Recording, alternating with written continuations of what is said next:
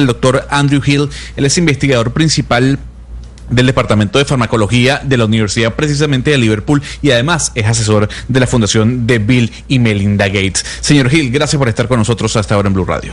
I'm very well, thank you. Señor Gil, eh, lo primero que deseo conocer de su experiencia, porque además ha trabajado directamente con el tratamiento al VIH, es lo que ha hecho Estados Unidos y que acabamos de comentar con respecto al Remdesivir puede ser una muestra de lo que ocurrirá cuando se obtiene, si es que se obtiene una vacuna contra el COVID. I think we, this could happen to anything. We, we've seen the United States take personal protective equipment, testing, uh, vaccines, and now remdesivir. This is a problem. We've got to stop countries from taking everything for themselves. We have to work as a, as a world. We've got a worldwide pandemic. ¿Qué nos dice el señor Gila de esa primera pregunta de Gonzalo, Sebastián? Eh, Gonzalo, pues fíjese que esto, lo que usted pregunta, podría pasarle a cualquiera. Diga, eh, hemos visto, dice él, cómo los Estados Unidos han tomado muchos equipos médicos, pruebas de coronavirus, vacunas eh, para ellos mismos. Y dice, pues esto no es apropiado tenemos que evitar que un país, un solo país, tome todo para sí mismo. Y esta es una pandemia mundial y pues tenemos que, eh, que actuar de esa manera, como, como un mundo unido. Pero basado en eso que usted dice, señor Gil, entonces, ¿la distribución, cree usted, y compra de medicamentos que puedan ayudar a combatir el coronavirus y esta pandemia deben estar centralizados, por ejemplo, a través de la Organización Mundial de la Salud, para que todos los países estemos en igualdad de condiciones, no importa si somos ricos o pobres? So if you look at how HIV is treated, we have 22 million people taking treatment worldwide at very low prices, and it's all coordinated. We've got big organizations who make sure every country gets the supplies.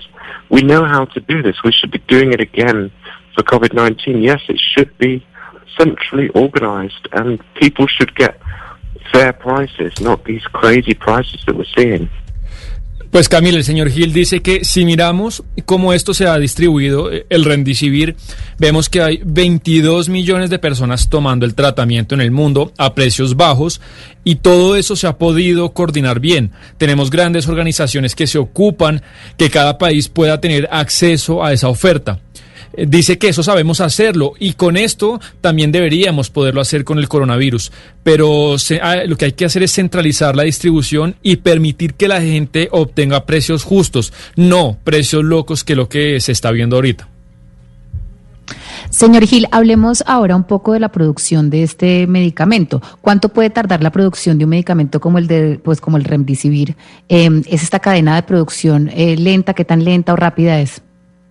So when, when anybody's making any medicine, they have to develop a method.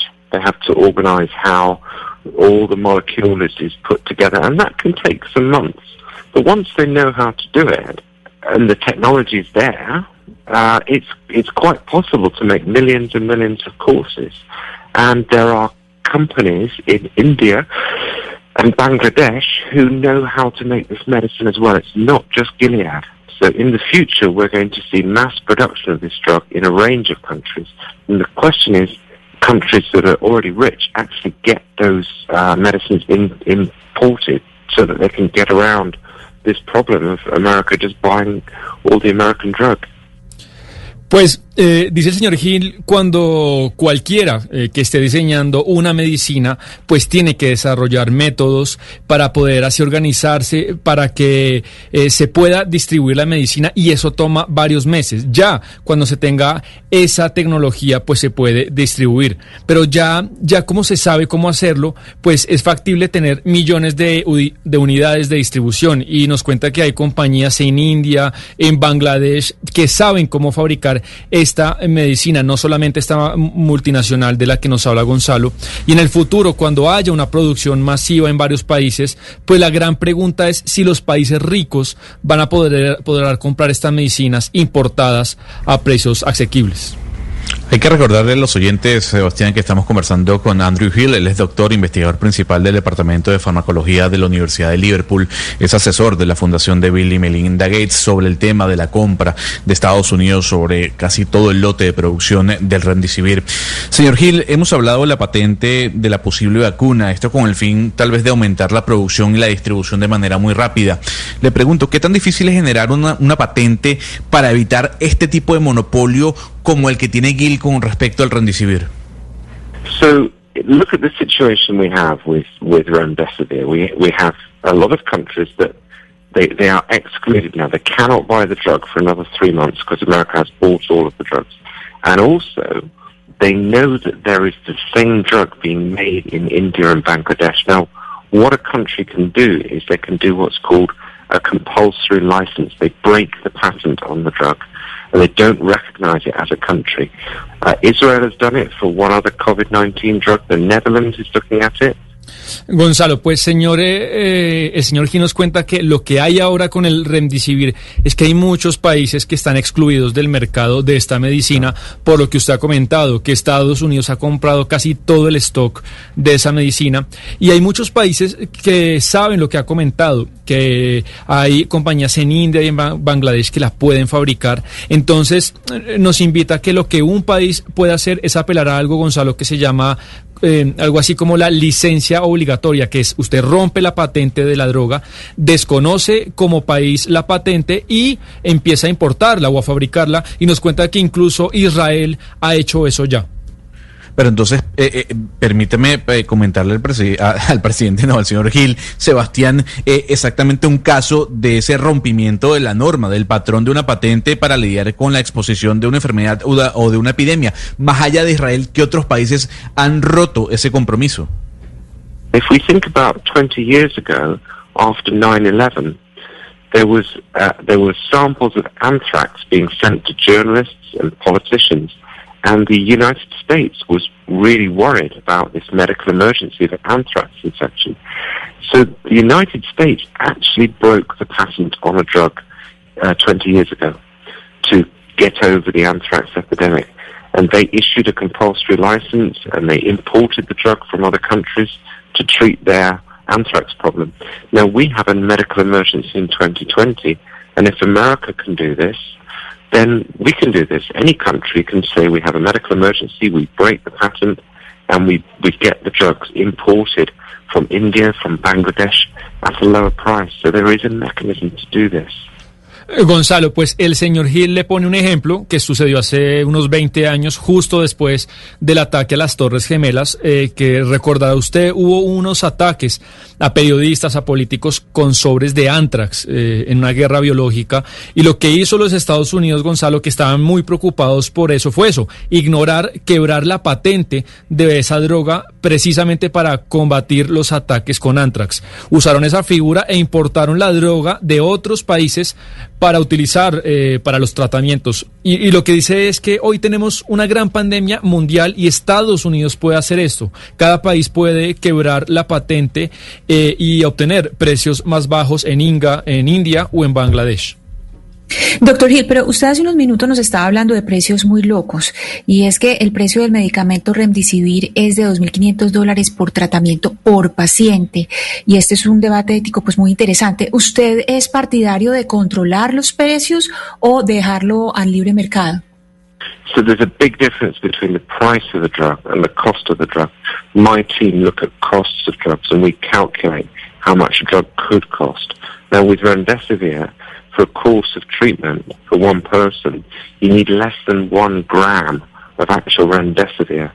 And the cost of a course of treatment could be as little as 10 US dollars. Now, Gilead is charging over $2,500 for that same treatment.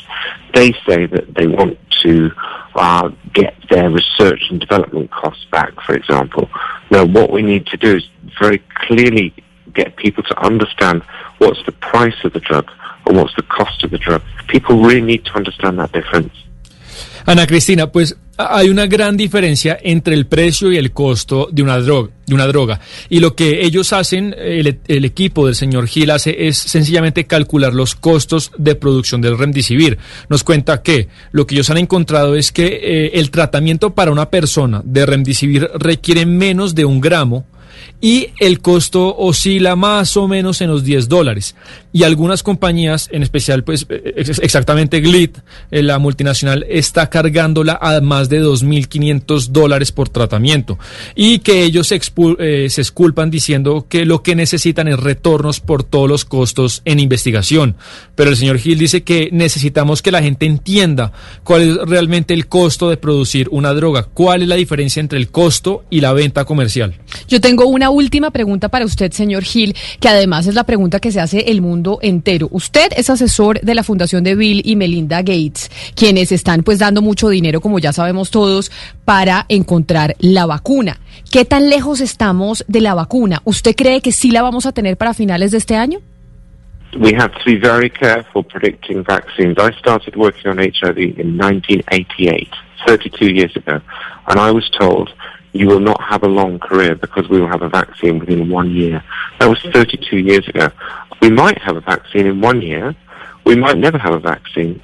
So that's why we need to have a plan A with a vaccine and a plan B where we have to use drugs like remdesivir and dexamethasone and all the antiviral drugs. But the good news is with HIV, we've, we haven't had a vaccine, but people lead normal lives and we're treating, we're testing, so we can do this.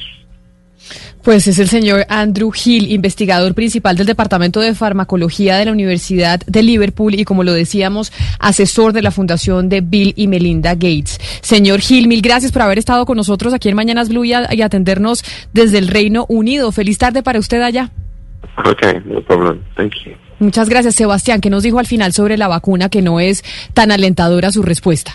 Sí, no, no lo es. Pues Camila, hay que ser muy cautos, dice él, en esto de predecir las vacunas. Nos da un ejemplo y es que él empezó a trabajar con el tema del VIH en 1988, hace 32 años, y cuando llegó le dijeron, usted no tendrá una carrera muy larga porque en un año ya tendremos vacuna. Y pues fíjese que 31, 32 años después, pues no hay vacuna. Dice que cree que en un año no habrá vacuna por el coronavirus. Por eso es importante tener un plan A, que es la vacuna, y un plan B, que son drogas como el remdesivir y, otro tipo de antivirales. Y pues el ejemplo es ese, el VIH, que no hay vacuna, pero hay tratamientos que bajan la mortalidad, se hacen pruebas, se reducen las muertes y eso es lo que con esto pues se puede lograr. Pues sí, volver a la normalidad, tratar de, encontrar la normalidad, eh, Gonzalo, porque la vacuna, si seguimos confiando en la vacuna, pues eso no es tan sencillito que vaya a llegar ya a finales de este año como muchos creemos. Sí, como lo dijo el señor Gil, puede que la tengamos como puede que no, ¿no? Aquí estamos ya suponiendo de que la vacuna es un hecho y probablemente eso no vaya a ocurrir. Pero yo me quedo con algo interesante que dijo el señor Gil durante la entrevista y es el costo del medicamento frente a su precio real en el mercado. Eh, 10 dólares frente a los 2.500 que cada paciente tiene que pagar es, es increíble. Ahora, ¿la solución está en controlar los precios? Eh, eso es un debate muy interesante. Pues mire, Gonzalo, justamente yo también quería opinar sobre, sobre esa frase que nos dijo el señor Gil, porque Brasil tiene un antecedente muy importante que fue muy aclamado por, digamos, toda la, toda la, comunidad científica y médica internacional con los retrovirales del SIDA. Eh, Brasil sufrió muy fuerte, digamos, la pandemia del SIDA y en un momento Brasil decidió romper las patentes de estos retrovirales y decir, no, yo, yo no, o sea, yo sí voy a controlar los precios, eso tiene que ser de acceso universal y rompió esas patentes dejando como un precedente en el mundo de que esto sí podía ocurrir en una pandemia. Entonces todo el mundo, digamos, aplaudió esto y este es el antecedente importante para saber que un retroviral importante como el remdesivir, si no le bajan el precio, los países pueden autónomamente romper la patente y declarar el bien como un, un bien universal público que merece unos precios justos, porque es que lo que nos cuenta el señor es absurdo, que, que cueste 10 dólares y cobren 2 mil. Pero además cuando estamos viendo que hay un país como Estados Unidos que las está acaparando, entonces usted dice, esto, eh, hay un, hay un eh, comprador que está acaparando todas las dosis de Remdesivir, ya las compró y entonces nos quedamos nosotros viendo un chispero, pues si no nos las venden, entonces frente a la necesidad que tiene toda la población es toca eh, pues saltarse la patente y empezar a producir en los laboratorios nacionales, exacto.